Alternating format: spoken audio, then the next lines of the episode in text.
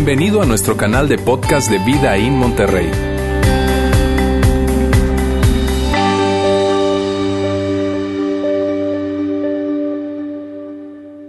¿Qué tal? Buenas tardes, ¿cómo están? Qué bueno, pues es un gusto estar con ustedes hoy nuevamente. Y pues miren, estamos en, en esta serie que hemos llamado Que comience el juego. No sé ustedes, pero a mí me encantan los juegos. Me encanta jugar, me encantan los juegos de mesa. Me gusta el sequence que se puso de moda hace algunos años, me encanta. Me gusta el continental, lo juego con mis papás y con amigos. Bueno, mi papá no tanto, pero eh, no le gusta tanto. Este, pero lo juego mucho, el continental. Me gusta eh, el, el Cube, me gusta más hasta, hasta el Monopoly. Que hay gente que dice, no, el Monopoly es largo, es aburrido. A mí me gusta, hay una versión que les recomiendo que se llama Imperio. Es rápido, ágil, padre. Entonces, no es publicidad, pero me gusta, me gusta, me gustan los juegos de mesa. Y obviamente me gustan mucho más todavía los juegos que involucren pues actividad física el fútbol, el básquetbol, el fútbol americano, que fue lo que yo practiqué toda la vida. Me encanta jugar tochito, tochito bandera, todo ese tipo de cosas. Eh, eh, eh, el boliche, el golf, todos los deportes realmente me gustan y me gusta no solamente verlos, sino practicarlos, lo cual es muchísimo mejor. Quizá porque me gustan los juegos porque soy una persona que me considero algo competitiva, no demasiado como un amigo que está aquí que se llama Guille Franco, pero, este, pero sí, sí soy competitivo. Y la verdad es que, que me encantan los juegos porque no solamente compites, sino que también cuando estás jugando aprendes, aprendes acerca de la vida. Las mejores lecciones que he tenido yo ha sido practicando un deporte. Jugando es donde he aprendido grandes lecciones sobre ganar y perder. Deja muchas lecciones, pero no solamente eso, sino que también cuando tú estás jugando con otras personas, tú aprendes acerca de ellos. Les conoces de una manera muy, pero muy diferente. Mira, hace, poco eh, nos invitaron a, a un campo de tiro. Y la verdad es la primera vez que yo a un campo de tiro y estábamos ahí típico, ¿no? Que dice, ¿a qué hay que pegarle? No, espérame. Entonces, avientan los discos esos y ahí estoy tratando de, pegarle. Yo le echaba culpa al disco que no salía bien y, finalmente ya por fin le agarré la onda y dije, no, esto está sencillo, está fácil.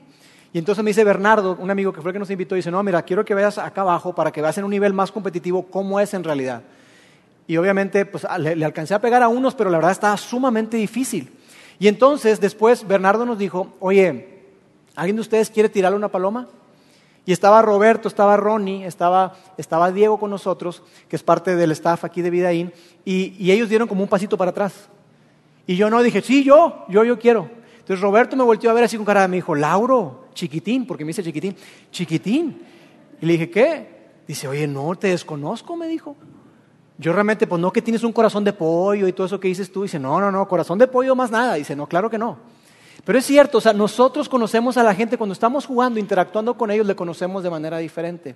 Quizá tú has conocido a una persona jugando algún deporte y te has dado cuenta que esa persona es un tramposo. Quizá jugando golf te diste cuenta que en lugar de anotarse los golpes que dio en el hoyo, te diste cuenta que anotó menos. Estoy, no, según yo fueron cinco, no, fueron cuatro, fueron cinco, no, no fueron cuatro. Entonces, tú conoces a las personas y quizá tú dices, ¿sabes qué? Esta persona ya me di cuenta que es tramposo. O quizá esa gente te conoce a ti y ahora se ha dado cuenta que tú eres el tramposo. Y, que tú pones en práctica una, eh, eh, frase bien conocida, llena de sabiduría, que los mexicanos aplicamos, que es esta que está acá. El que no tranza, no avanza. Entonces quizá esa persona te, te conoció a ti de esa manera. Pero la realidad es que decimos que los juegos nos ayudan a conocer a las personas, pero hay un área, eh, y es la que hemos hablado a lo largo de esta serie, hay un área en donde no debemos de intentar jugar porque es tóxico, porque es algo que afecta a las relaciones y que finalmente puede incluso que haya una ruptura. En las relaciones tú y yo no debemos de jugar, porque en las relaciones en realidad lo que ocurre es esto. En una relación lo que tú buscas es ganar, ganar. Es que ambas partes ganen. Y el ganar de la relación es precisamente eso, la relación, que se fortalezca más. En los juegos, por otro lado, hay un ganador y hay un perdedor. Entonces, si tú has estado tiempo jugando y tratando de jugar, te vas a dar cuenta de una verdad, y la verdad es esta, que los juegos se juegan con oponentes, pero en las relaciones se juegan, si pudiéramos llamarlo de alguna manera, con compañeros. Es decir, si yo quiero crecer en mi relación con mi esposa o con mis hijos, yo tengo que pasar tiempo con ellos, tengo que asociarme con ellos, tengo que trabajar juntos. Y entonces decíamos en esta serie, hablando de cosas que tú y yo hacemos, que se convierten en una especie de juego, donde muchas veces ni siquiera lo hacemos a nivel consciente, pero son juegos que tú y yo jugamos que vienen para, para invadir, para romper muchas veces con las relaciones. Y hablábamos la primera semana acerca de un juego en particular, que es el juego del cambio.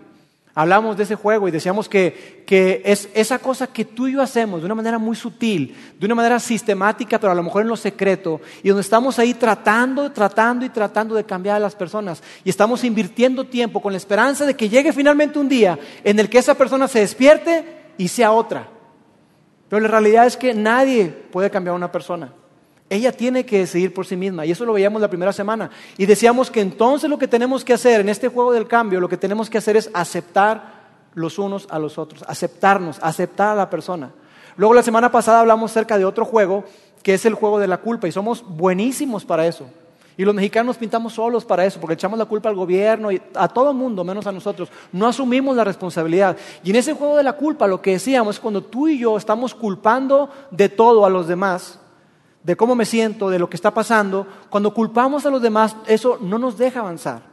Eso hace que la relación se estanque y que incluso tú como persona no puedas avanzar, no puedas crecer, tú te quedas ahí. Y eso es muy importante porque a veces pensamos que, que, bueno, voy a seguir con mi vida. No, tú no vas a seguir con tu vida, te vas a quedar estancado. Y deseamos que entonces lo que tenemos que hacer ante el juego de la culpa es perdonar a los demás, soltar la cuerda perdonar a los demás para entonces poder avanzar. Y eso veíamos la semana pasada. Y mira, si tú no viniste en las últimas dos semanas, no has escuchado los mensajes, yo te recomiendo que lo hagas. Lo puedes hacer de una manera sumamente sencilla a través de nuestra página web que vamos a colocar aquí www.vidainmty.org diagonal mensajes. Ahí están todos los mensajes de esta serie y las demás series desde que arrancamos como iglesia. Yo te invito a que lo puedas hacer porque también puedes compartirle a otras personas, amigos, vecinos, familiares, puedes compartirles acerca de los mensajes que vemos aquí cada domingo. ¿Está bien? Pues hoy yo quiero que continuemos con, con, esta serie y vamos a hablar acerca de otro tipo de juego, un juego que involucra mucho la comunicación y es el juego mental. Vamos a hablar acerca de ese juego, el juego mental. Ahora, este juego mental tiene que ver con cosas que tú y yo hacemos para persuadir a otros. Y si lo pudiéramos definir de alguna manera para colocarnos a todos en la misma página y que no haya con que tú piensas una cosa y yo otra, vamos a definirlo y la definición es esta. El juego mental es cuando un emisor utiliza la comunicación en forma calculadora y psicológica para obtener una ventaja sobre el receptor. ¿Captaron? Anótenlo porque va a haber examen al final. No, no es cierto, pero es, es eso. Cuando un emisor utiliza la comunicación en forma calculadora, en forma psicológica, para obtener ventajas sobre el otro. Un juego mental es algo que tú haces, es una estrategia que tú utilizas, un método que tú empleas. ¿Para qué? Para que una persona haga lo que tú quieres que haga. Para que una persona crea lo que tú quieres que, que crea. Eso es, eso es un juego mental. Mira, yo me traje por aquí mi iPad. No soy así el más diestro dibujando, pero pero hice un pequeño dibujo donde nos va a ayudar a, ilustrar un poquito esto.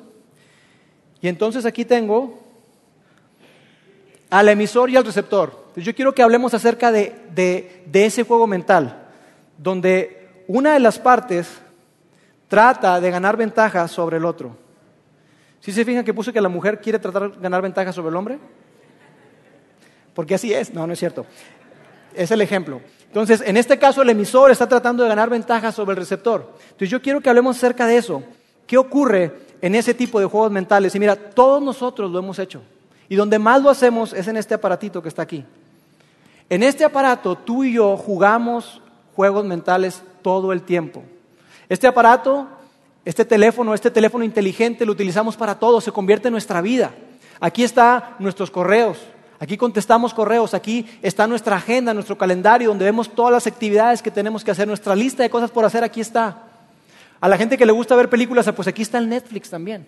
Entonces tú puedes ver películas, tú puedes jugar Clash of Clans o cualquiera que sea tu juego eh, eh, favorito, tú puedes utilizar el Facebook para ver qué hace la gente y le pones ahí likes y le pones corazoncitos y le pones wow y le pones lo que tú quieras y estás ahí como que chismeando a ver qué es lo que hace otra gente. Tú puedes utilizar todo esto. Es más, ¿sabes incluso para qué se utiliza esto? Para hablar por teléfono. Es increíble, pero también se usa para eso. Hace poquito yo veía una persona que estaba invitando a otra a salir o a pasar tiempo juntos y en lugar de hablarle por teléfono, ¿sabes lo que hacía? Le mandaba mensaje de voz por WhatsApp. Oye, ¿qué onda? Entonces, ¿qué vamos a hacer? No sé qué, no sé qué. Y luego esperaba que la otra persona le respondiera por WhatsApp. Y yo decía, ¿por qué no le habla por teléfono? No sé si es una cosa generacional o, qué, pero, pero ocurre eso.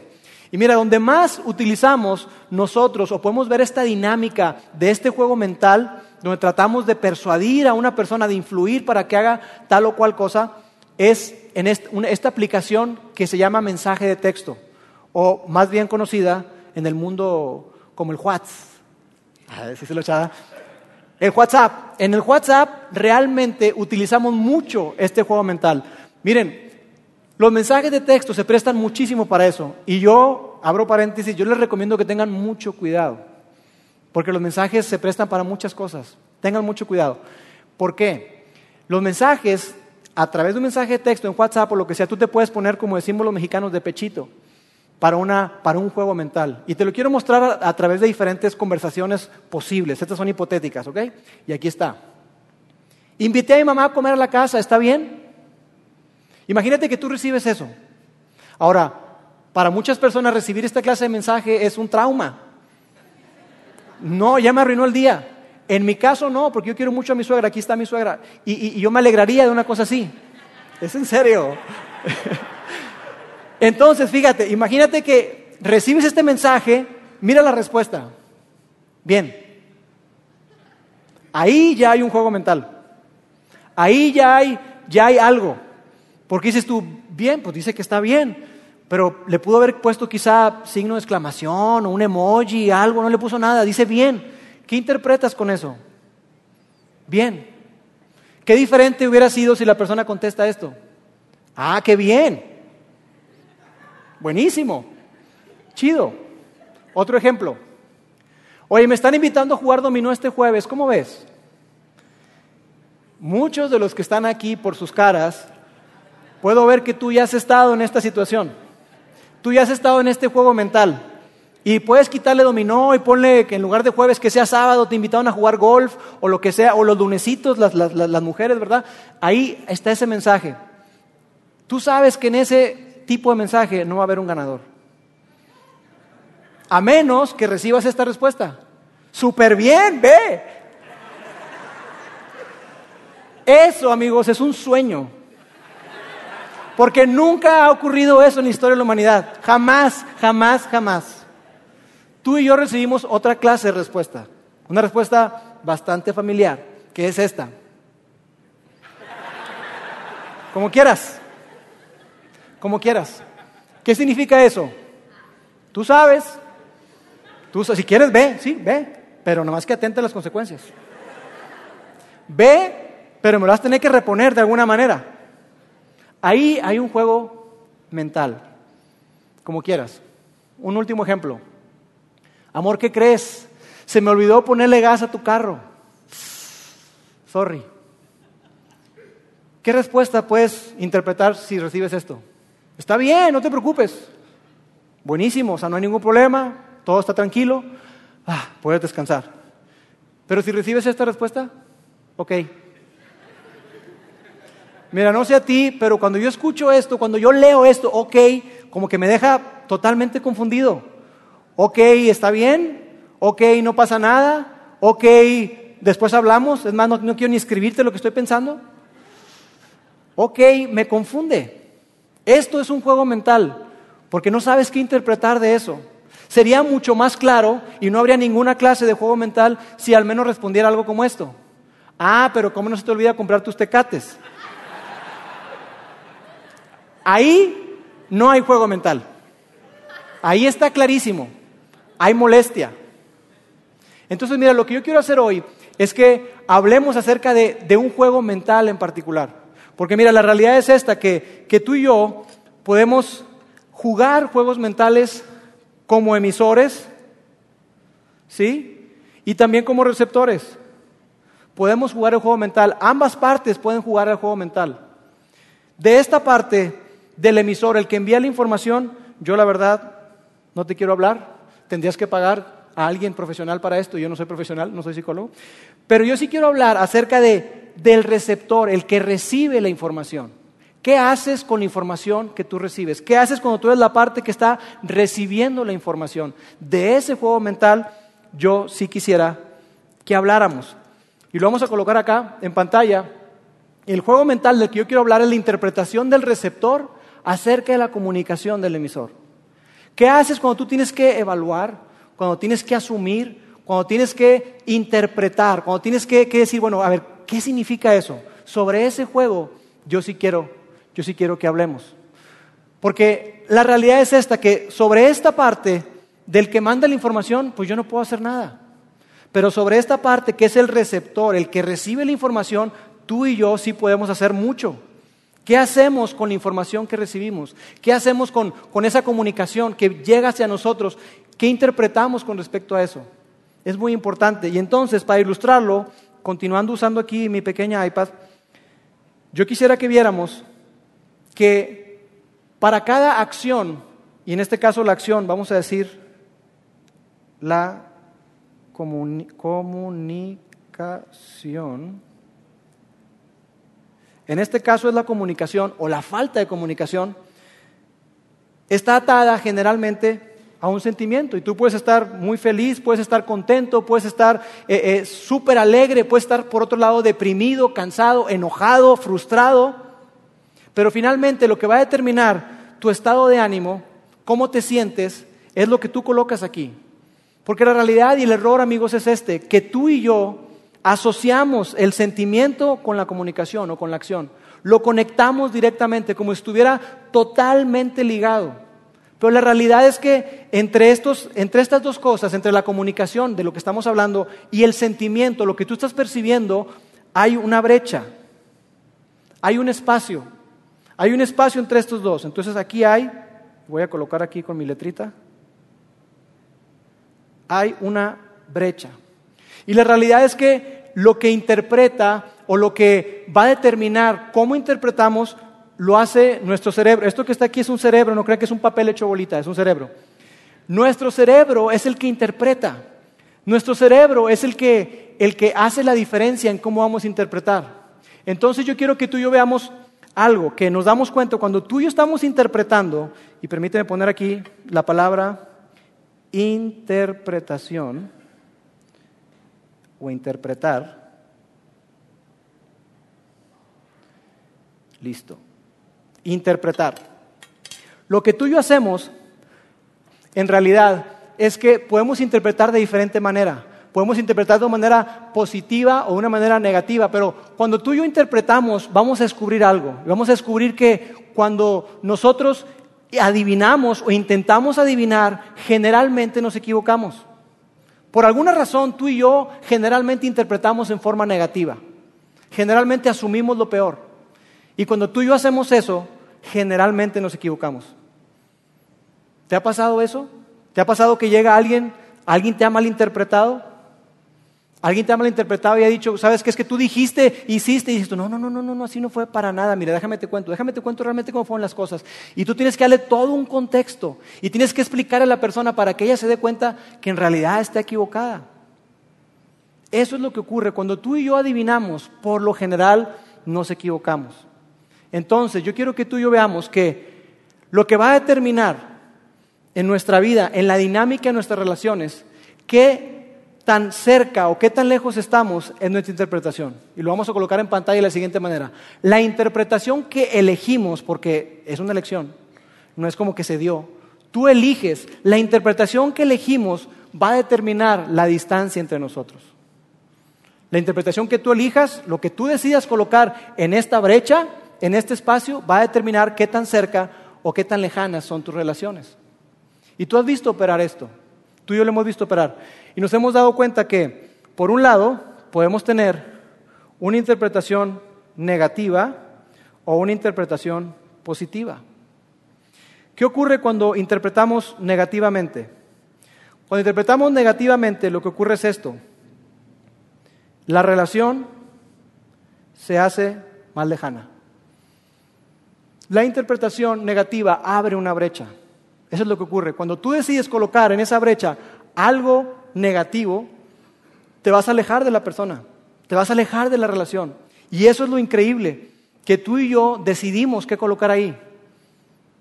Y entonces a veces nos equivocamos y tenemos que pedir perdón. Y entonces es importante que entendamos esto. ¿Por qué? Porque lo que va a ocurrir con nuestra relación depende de lo que coloquemos ahí, de la manera en que interpretemos. Así de poderoso es este principio. Por otro lado, tú y yo hemos experimentado también que si interpretamos en forma positiva, lo que va a ocurrir con la relación es que se va a hacer más cercana. La relación, una interpretación positiva cierra la brecha. Una interpretación negativa abre la brecha, nos separa. Ahora, yo sé que todo esto que te estoy diciendo suena así como que sumamente psicológico y quizá lo es, pero, pero yo quisiera que vieras que este principio, esto que estamos hablando, esta verdad que opera, nos guste o no, es algo que en la Biblia viene descrito. De hecho, en uno de los capítulos más conocidos de toda la Biblia se habla acerca de esto. En una carta escrita por un hombre llamado Pablo, el apóstol San Pablo, el conocido San Pablo, él escribió acerca de esto a una iglesia, a un grupo de seguidores de Jesús en un lugar llamado Corinto. Él les escribió en una eh, eh, carta conocida como Corintios, primera de Corintios, y está en el capítulo 13 y se le conoce como el capítulo del amor. En este capítulo, el capítulo del amor, él describe la dinámica que ocurre cuando nosotros decidimos colocar algo positivo en la interpretación. Y yo quisiera que viéramos nosotros acerca de qué es lo que habla él. Y vamos a verlo juntos en, en 1 Corintios capítulo 13, porque él al final de todo lo que está hablando acerca de la dinámica y el poder de las relaciones, él habla acerca de esto. Dice, tres cosas durarán para siempre. La fe, la esperanza y el amor. Y la mayor de ellas es el amor. En otra versión dice que hay tres virtudes y dice que la más excelente de todas ellas, la virtud más excelente, la más grande, la más importante es el amor. Un autor dijo que él cree que esto es verdad porque se requiere fe para iniciar y continuar en una relación con Jesús. Que se requiere esperanza para ver hacia adelante con optimismo el futuro y que la fe y la esperanza están conectadas. A mayor fe puedes tener una mayor esperanza. Pero que finalmente se requiere amor amor para estar aquí todos los días, amor para interactuar los unos con los otros. Y yo creo que esto es verdad. Yo creo que el mayor de ellos es el amor. ¿Sabes por qué? No solamente porque lo dice aquí, sino porque Dios mismo se describe a sí mismo como amor. Dios es amor. Y Dios lo demostró de una manera increíble. Y yo sé que quizá para algunos de los que están acá, si tú escuchas que Dios te ama y que Dios te ama en forma perfecta, en forma completa, tú puedes decir, no, no, no, Dios no me puede amar a mí. Dios no puede amarme a mí. Si tú supieras lo que yo he hecho, si tú supieras lo que yo dejé de hacer, si tú supieras el daño que le hice a mis padres, si tú supieras el daño que le he hecho a mi esposa, Dios no puede amarme a mí. ¿Por qué? Porque tú y yo generalmente pensamos que el amor se merece. Pero Dios te ama a ti y a mí tal y como estamos, tal y como somos. Dios no está esperando que tú te arregles. Dios está esperando que sabes que enmienda, cambia y entonces te voy a amar. No, Dios te ama así tal como estás, pero te ama tanto, nos ama tanto que Él se niega a dejarnos tal y como estamos. Él quiere que seamos nuestra mejor versión. Y eso, amigos, es increíble.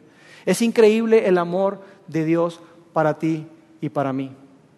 Y esa es una gran verdad, una gran verdad que yo quisiera que tú te llevaras en tu corazón, que Dios te ama tal y como eres. Ahora, esto está hablando acerca de, de una relación vertical, el amor de Dios hacia mí, y el amor que yo pueda tener hacia Dios. Es una relación vertical. Pero también se habla acerca del amor en forma horizontal. Es decir, yo con mis semejantes, yo con ustedes, yo con mis padres, yo con mi, con mi esposa, con mis hijos. Y de hecho Jesús, Jesús mencionó acerca de la importancia y el poder del amor. Él dijo, en esto van a conocer todos que son mis discípulos. ¿A qué se refería Jesús? ¿En esto qué? Por supuesto que se refería a esto que está acá. Al pez en el carro.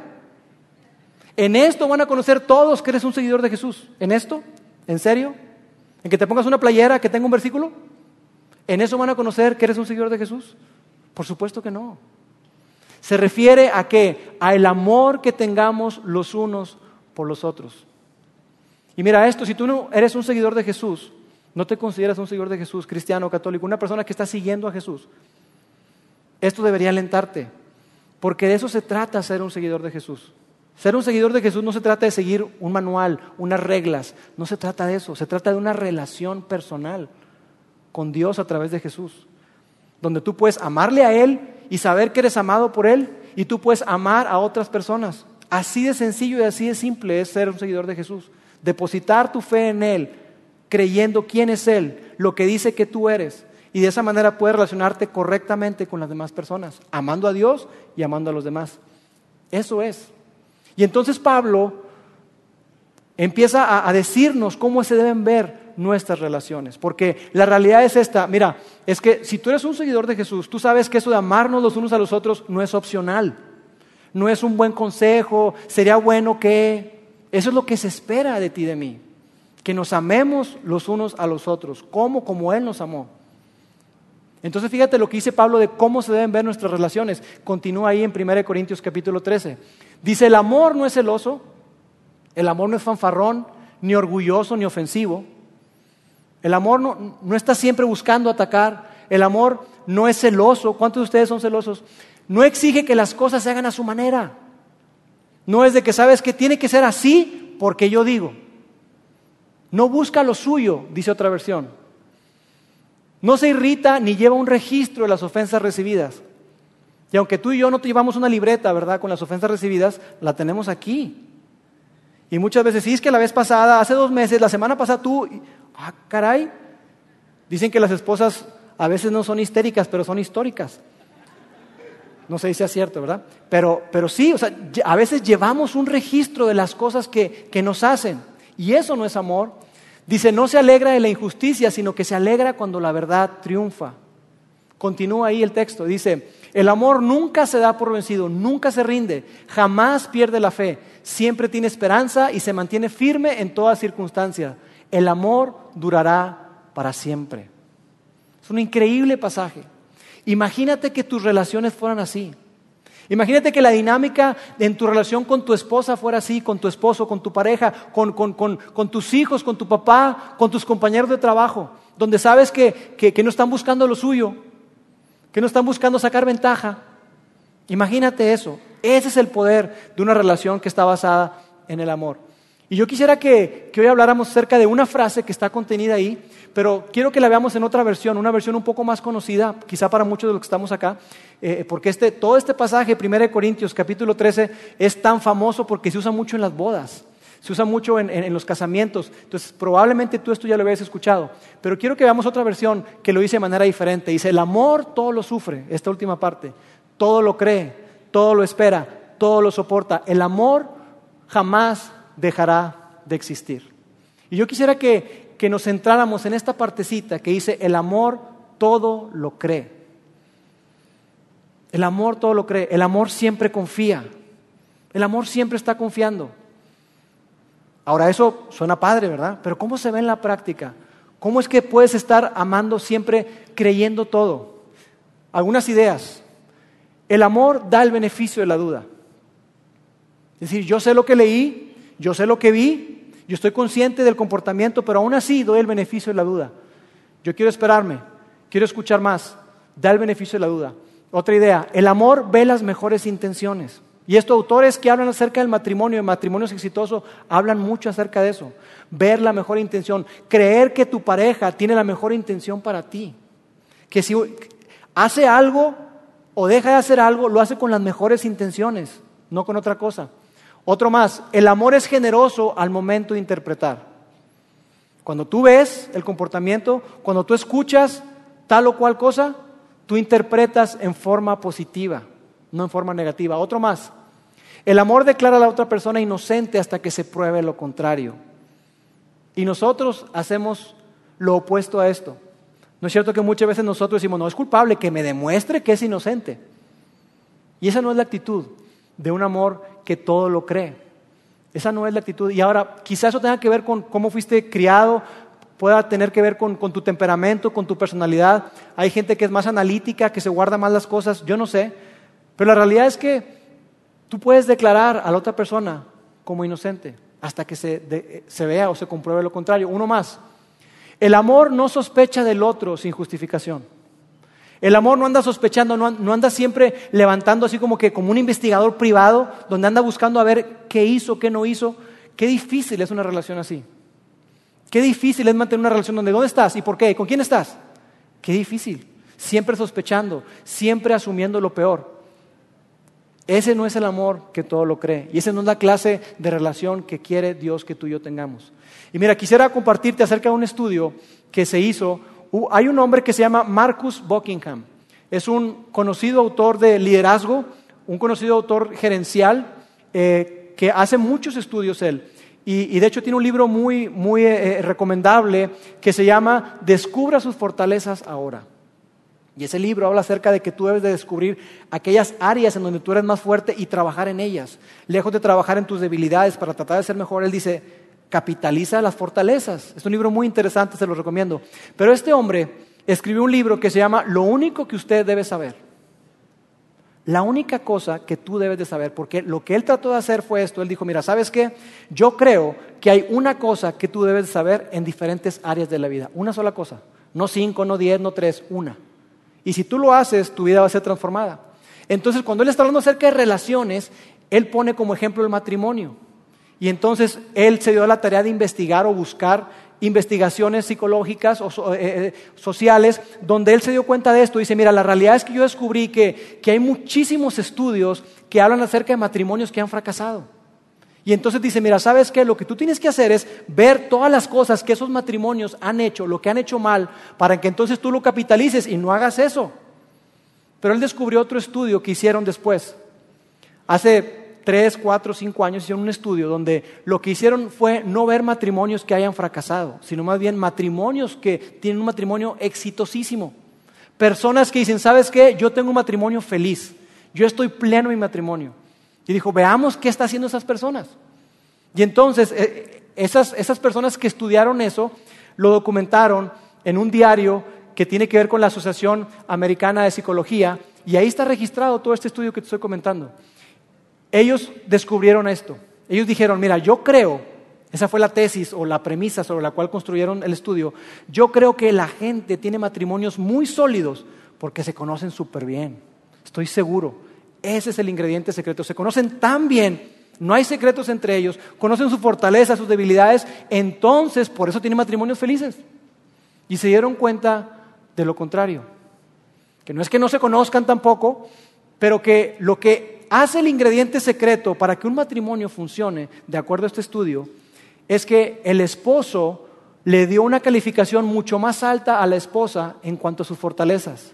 Si la esposa se había puesto, yo soy fuerte en esto, esta es una fortaleza para mí, y se puso un 8, el esposo, el esposo le puso 10 en esa fortaleza. Y la esposa hizo lo mismo.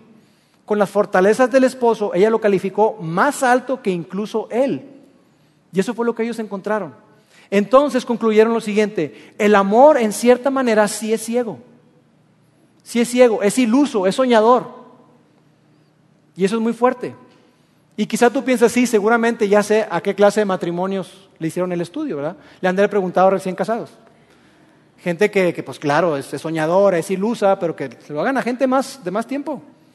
La realidad es que el promedio de años de esa gente casados tenían 10.5 años. Y ellos decían, yo tengo un matrimonio pleno, yo tengo un matrimonio feliz. Entonces Marcus Buckingham dice que, poner que el, amor es ciego, que es iluso, es algo muy fuerte. Entonces la gente del estudio decidió colocar esto. Dice, los investigadores optaron por utilizar términos más mesurados, tales como ilusiones positivas, distorsiones benévolas, idealizaciones. Y tú dices, ¿que eso no es ser iluso? ¿Qué eso no es ser soñador? ¿Ilusiones positivas? ¿Qué es eso? Distorsiones benévolas. Pero lo que él descubrió fue que estas personas, al estar idealizando a su pareja, eso hace que ellos estén convencidos de algo. Están convencidos que son el uno para el otro. Cuando tú estás convencido de que alguien es para ti, tú eres seguro, tú te sientes seguro. Entonces e, ellos dijeron, mira, ¿sabes qué? Esa idealización los lleva a estar convencidos de que son el uno para el otro. Ese, saber que son del uno para el otro les da seguridad. Y estando seguros, eso fomenta una mayor intimidad, una relación más profunda. Y eso los lleva, como en un círculo virtuoso, a amarse más, respetarse más y a tener una vida mucho más plena en su matrimonio. Tú y yo somos testigos de personas que caen en un círculo vicioso, no virtuoso, donde se van en una espiral descendente, descendente, hasta que la relación se destruye. Eso fue lo que ellos dijeron. Entonces Marcus Buckingham en su estudio sobre la única cosa que tú tienes que saber con respecto a las relaciones es esta. Encuentra la explicación más generosa, más bondadosa, más noble para el comportamiento del otro y cree en eso. En tu relación con tu jefe, ¿por qué no me dio permiso? ¿Por qué hizo esto? ¿Por qué no me da el premio? ¿Por qué no me da el bono? ¿Por qué esto? Por lo que sea, encuentra la explicación más generosa, más bondadosa, noble para el comportamiento de la otra persona, del otro grupo de personas, de los socios, de, tu hijo, de tu papá. Encuentra la explicación más generosa y cree en eso. Marcus Buckingham dice, eso es lo único que tú tienes que saber para que las relaciones funcionen bien. Interesante.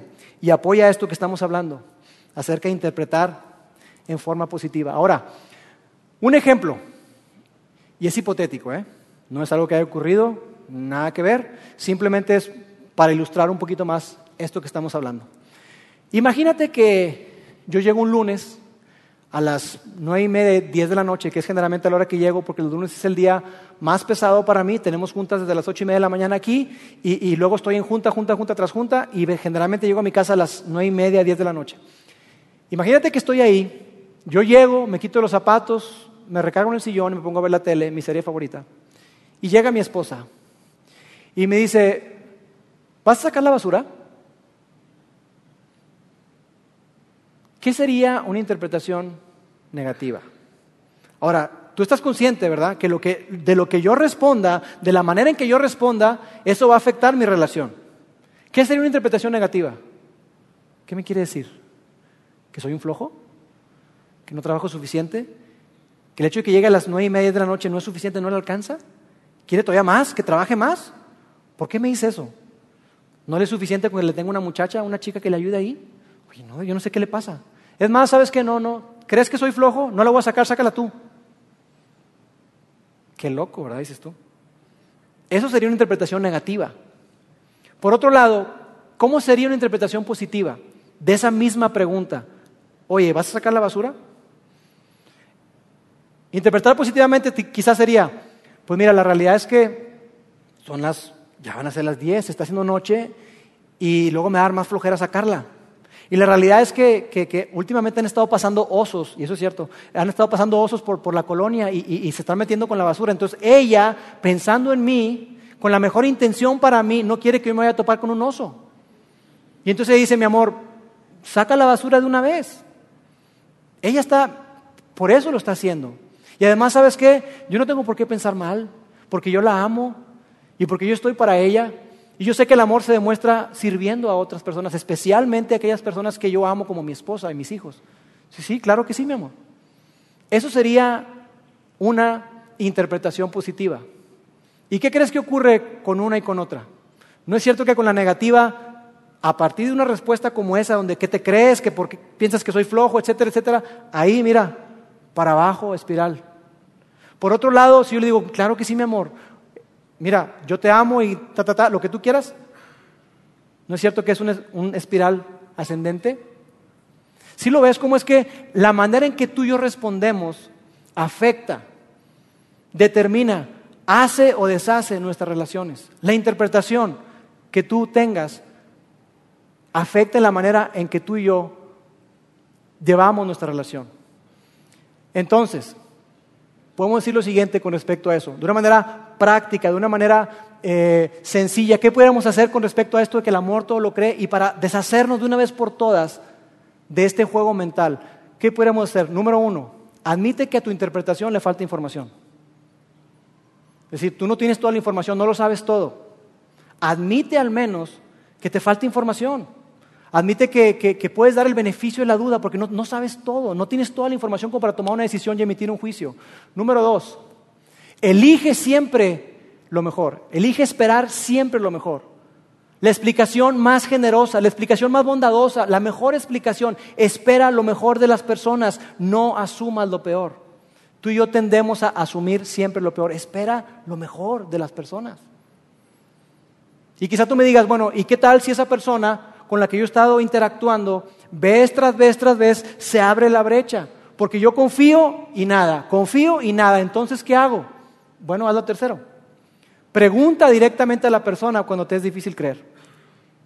Cuando no puedes confiar en la persona porque se han abierto una y otra y otra vez las brechas, confronta.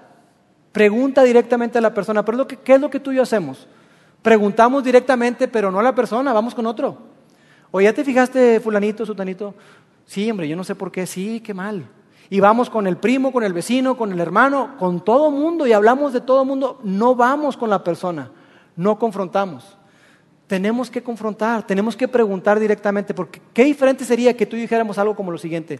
Oye, ¿sabes qué? Mira, la realidad es que esta es la quinta vez que llegas tarde. Y la realidad es que eso a mí me, me, saca de onda, me hace sentir de esta manera, me siento como con falta de respeto, etcétera, etcétera, etcétera. Y yo quisiera que tú, puede ser que haya cosas que yo no sé, de tu vida, de la manera en que te organizas, qué sé yo, pero ayúdame a entender, ayúdame a entender. ¿Sí ves que es diferente? A asumir lo peor. Entonces, cuando tú no sepas o tú no puedas confiar en la persona, te es difícil creer, pregunta, confronta directamente. Y con lo que yo quiero que te quedes hoy es esto último. La interpretación que elegimos determinará la distancia entre nosotros. En tus relaciones con tus hijos, con tus vecinos, con tus familiares, la interpretación que elijas, y eso les repito, no se va a dar solo, tú eliges, tú decides, la interpretación que tú elijas va a determinar qué tan cerca o qué tan lejos estás con tu pareja, qué tan cerca o qué tan lejos estás con tus hijos. Y entonces en lugar de decir, ¿por qué mi papá no me da permiso? ¿Por qué es así? ¿Es un ogro? ¿Es un aguafiestas? interpreta lo mejor. Él quiere lo mejor para ti. Cree y espera lo mejor de las personas. La dinámica familiar, la dinámica en tus relaciones, esto puede ser algo que cambie el juego de tus relaciones para siempre. Aplícalo. Tú puedes abrir la brecha o tú puedes decidir cerrar la brecha.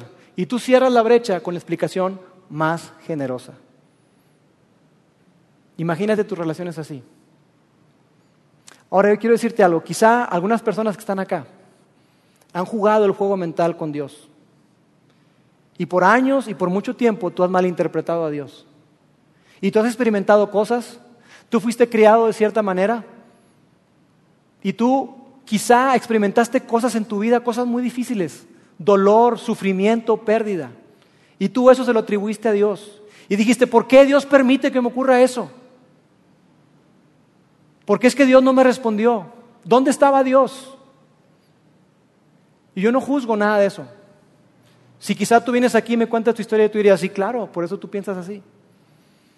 Pero lo que yo quisiera que tú vieras es que tú entendieras que tú no cuentas con toda la información y que Dios quiere lo mejor para ti y que Dios no se presta ni anda jugando al juego mental.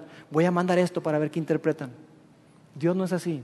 Dios ya dejó claro sus intenciones para contigo y para conmigo. Y las dejó tan claro que mandó a Jesús, a su Hijo, para hacerse como uno de nosotros, para sentir lo que tú sientes, para sufrir lo que tú sufres. Él fue traicionado, él fue golpeado, él tuvo sueño, tuvo, hambre, tuvo sed. no hay nada que, que tú puedas decir, no, es que él no me entiende, él te entiende perfectamente. ¿Te has hecho la pregunta que quizá la distancia en la cual tú te encuentras hoy con Dios es muy abierta, muy distante, pero tiene que ver con tu interpretación acerca de Él. Lo mejor que tú y yo podemos hacer es esperar lo mejor de Dios, porque Dios ya nos dejó claro que Él espera lo mejor de nosotros y que Él quiere lo mejor para nosotros a través de Jesús. Esa es la invitación para ti y para mí. Y en este juego la pelota está en tu cancha. En el juego de la vida, la pelota está en tu cancha.